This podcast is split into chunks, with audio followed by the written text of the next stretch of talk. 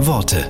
Christopher Hoffmann, Katholische Kirche. Der Bundesliga-Trainer Marco Rose kommt gebürtig aus Leipzig und trainiert dort auch den RB Leipzig. Er sagt, ich glaube an Gott.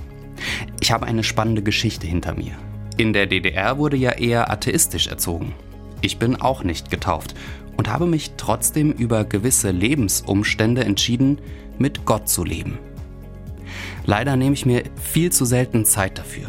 Aber am Ende spüre ich immer, wenn ich in Gedanken bei Gott bin, dass es mir gut tut.